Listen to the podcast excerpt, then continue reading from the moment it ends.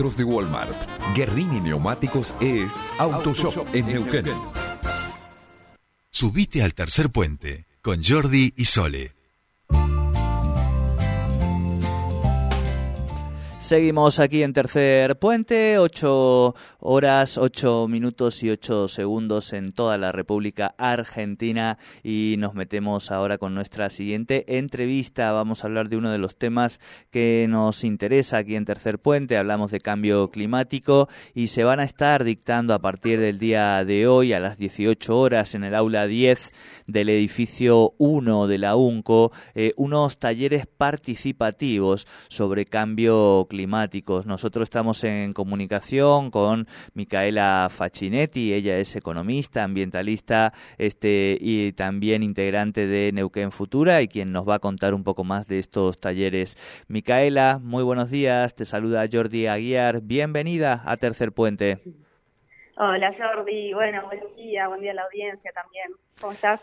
Bien, todo muy bien. Bueno, me imagino que vos ya con todo listo y preparado para este primer taller que se dicta hoy a las 18 horas en el aula 10 del edificio 1 de la UNCO. Eh, contanos un poco más, ¿por qué esta iniciativa? ¿Cuáles van a ser eh, la temática de cada uno de los encuentros y demás?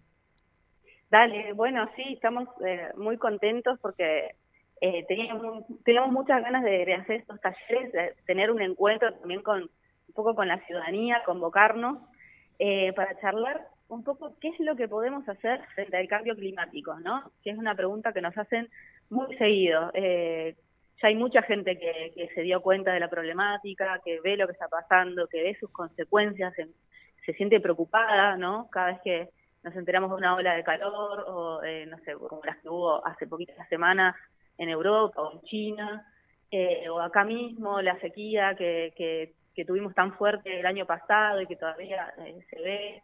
Em, bueno, los eventos climáticos, estos tan extraños, el, mes de julio tan caluroso, que incluso fue el julio más caluroso registrado en la historia de, de la Tierra desde que se tiene registro, de, de los últimos por lo menos 200 años, eh, todas estas cosas como que generan un nivel de angustia o de, no saber qué hacer.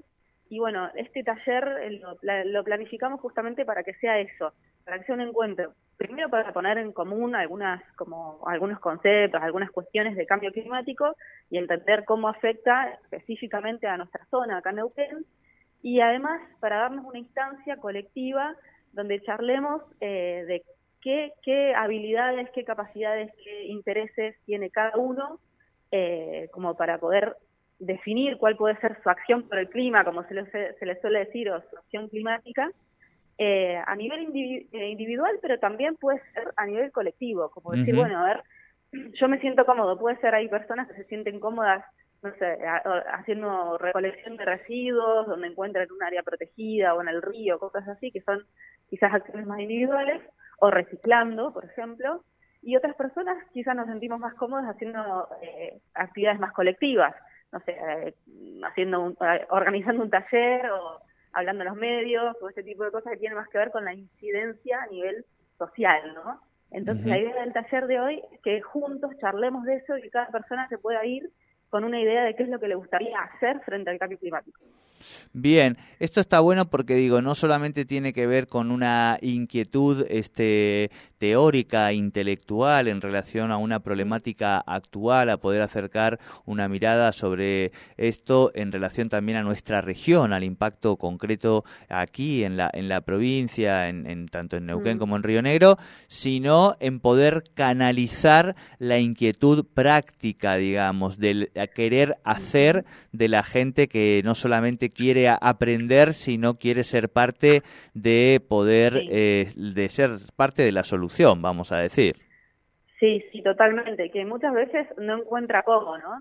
No, no, sabe muy bien por dónde empezar, no sabe muy bien qué acción es más e, e, efectiva, ¿no? ¿Qué realmente puede generar un impacto?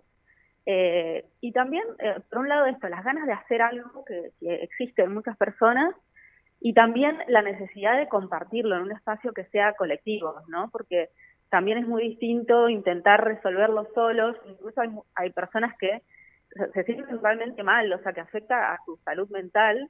Eh, hasta se, se habla de un término que se llama, que le, dicen ecoansiedad, a esta sensación de, de, tener una perspectiva muy negativa sobre el futuro, eh, muy sombría, de pocas esperanzas, que después termina impactando en sentirse deprimidos, sentirse ansiosos, sentir que no tiene sentido planificar, que no tiene sentido hacer tal y tal cosa en su vida, porque porque total el mundo se está yendo, viste, como se está yendo el tacho.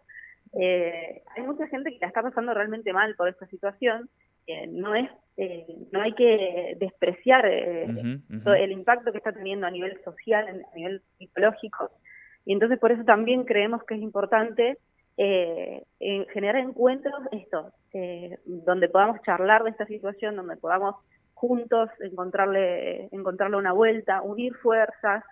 Eh, bueno, para eso también existe Jóvenes por el Clima, ¿no? O sea, nosotros lo, lo, somos, somos gente joven que, que, que, la estaba pasando mal. O sea, realmente hasta que nos encontramos eh, y encontramos un grupo de gente con quien canalizar lo que nos estaba pasando, eh, sentíamos un nivel de insatisfacción eh, enorme por lo que estaba pasando. Bueno, esta, en nuestro caso encontramos este grupo eh, y canalizamos a través de esto nuestra acción, ¿no? nuestra acción por el clima. pero bueno, cada persona estaría bueno que pudiera encontrar también su, aporte y lo que quiere hacer y donde se siente más, más, más cómodo y más realizado haciendo algo por, por, el clima o por el ambiente. Claro. Mica, ¿cómo hace la gente para inscribirse, para ser parte? Eh, bueno, pueden escribirnos a través de eh, nuestras redes sociales. Estamos en Instagram como Jóvenes por el Clima Neuquén. Eh, o nos pueden mandar un mail a través de eh, jóvenes por el clima neuquén gmail.com y ahí les pasamos el link para inscribirse. Eh, y si no, si alguien no se inscribió y quiere ir directamente, también no, no, hay problema. Eh, el encuentro es hoy a las 6 de la tarde en la Universidad del Comahue, eh, en el aula 10 que queda en la Facultad de Humanidades. El edificio 1 es el edificio de Humanidades que tiene la cara del CES, todo el mundo lo identifica por eso. Eh, eh, pero bueno, el edificio, el aula 10 del edificio de Humanidades sería. Bien, clarísimo. Mica, no tengo mucho tiempo, entonces te voy a, a pedir cierta síntesis en la pregunta que te voy a hacer. Sé que es muy difícil, por eso, además de pedirte síntesis, te voy a dar la posibilidad de que puedas ampliar después. A ver, ¿cómo sería esto?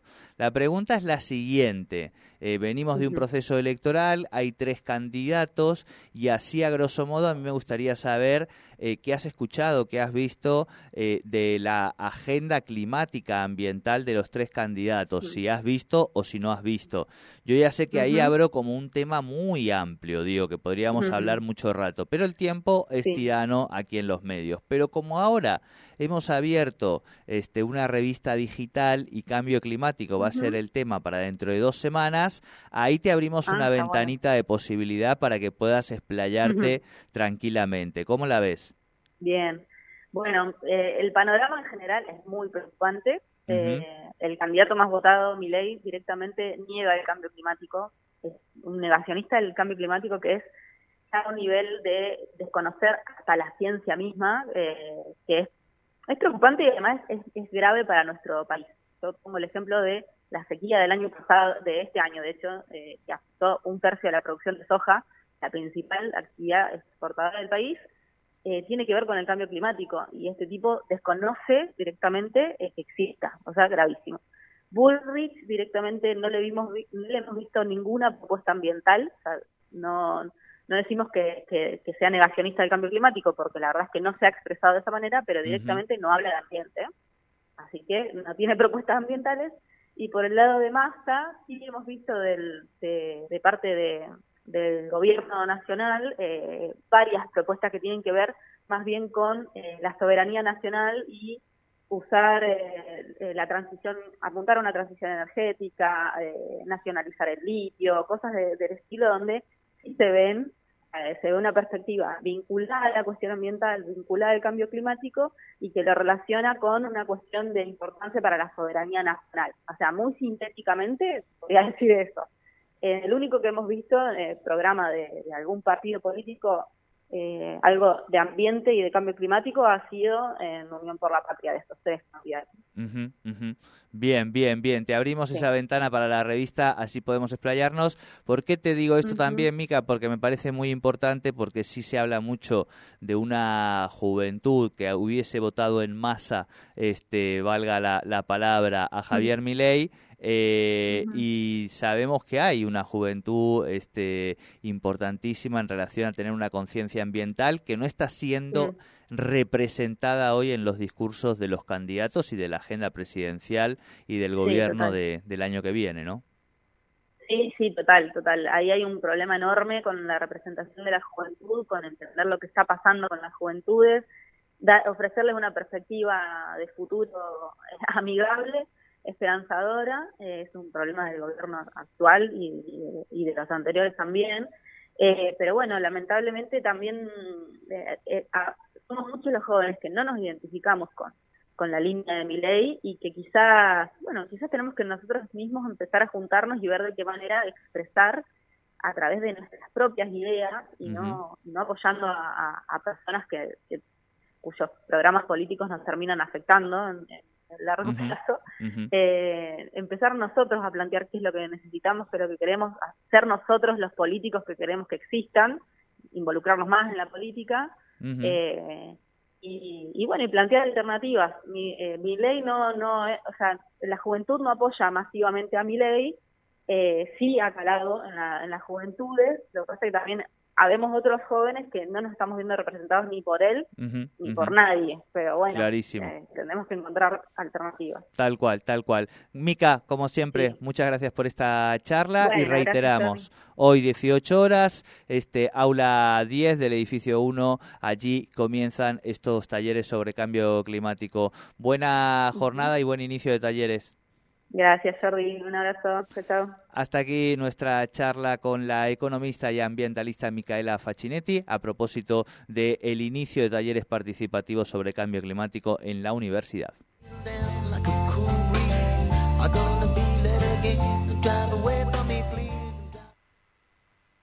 Auspicia Irunia, concesionario oficial Volkswagen en Neuquén